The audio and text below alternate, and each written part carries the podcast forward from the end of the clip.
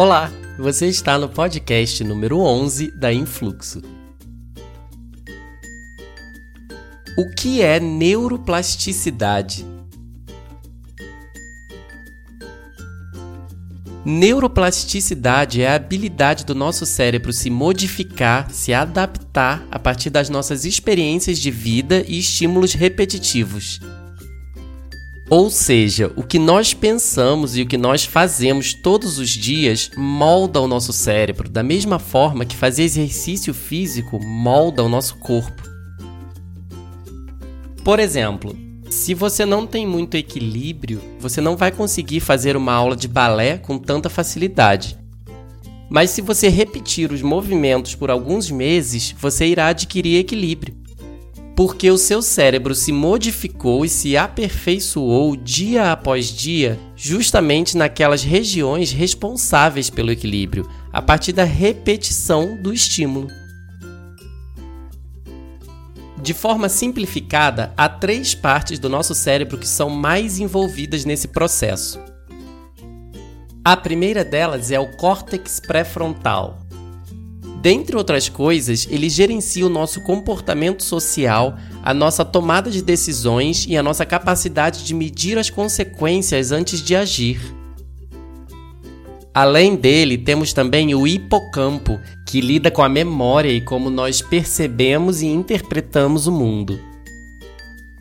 E por último, temos a amígdala cerebral.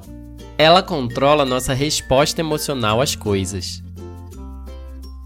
Essas são apenas três das regiões comprovadamente fortalecidas com práticas de foco e concentração através da neuroplasticidade.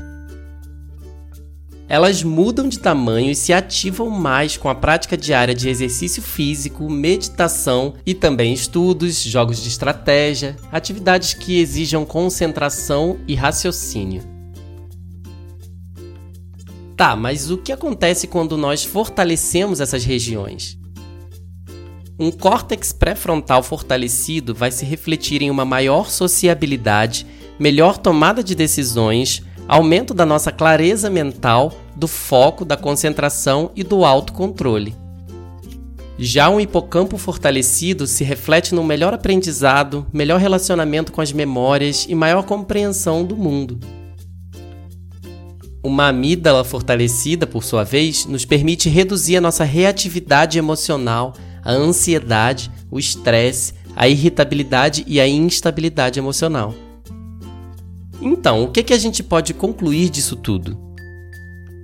O nosso cérebro se modifica a partir das nossas experiências de vida. Portanto, praticar atividades de foco que estimulem o pensamento estratégico com concentração e constância tem o poder de modificar e fortalecer o nosso cérebro melhorando a nossa relação com o mundo e aumentando a nossa capacidade de aprender, além de gerar mais bem-estar emocional. E aí, gostou de aprender sobre neuroplasticidade? Confira também nossos outros podcasts e nossos conteúdos nas redes sociais. O link está bem aqui na descrição da nossa página de podcasts. Até breve!